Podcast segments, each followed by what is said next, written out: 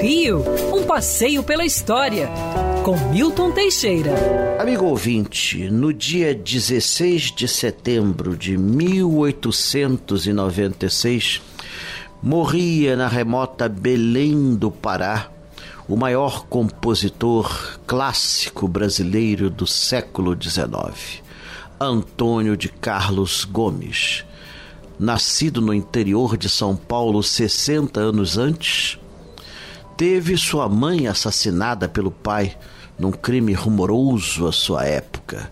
Carlos Gomes estudou no Conservatório de Música, onde foi aluno de Francisco Manuel da Silva.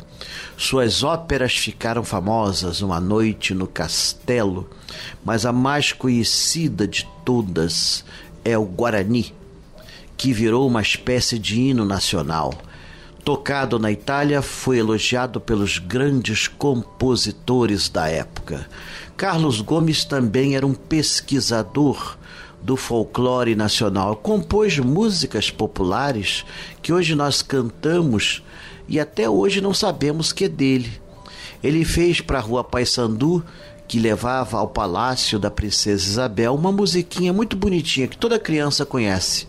Se essa rua, se essa rua fosse minha, eu mandava, eu mandava ladrilhar com pedrinhas, com pedrinhas de brilhantes para o meu, para o meu amor passar. E ele fez em homenagem à princesa Isabel.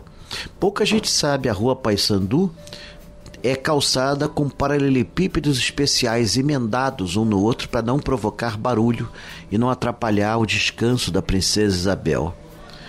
Apaixonado por Chiquinha Gonzaga, não chegaram a se casar.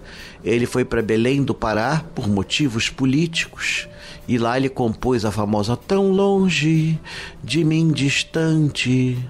Onde irá, onde irá meu pensamento? Nossa, essa modinha percorreu o Brasil e ainda hoje é cantada.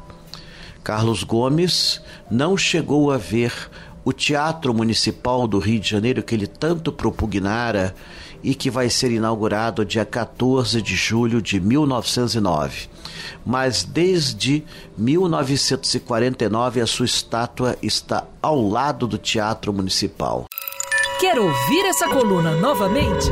É só procurar nas plataformas de streaming de áudio. Conheça mais dos podcasts da Band News FM Rio.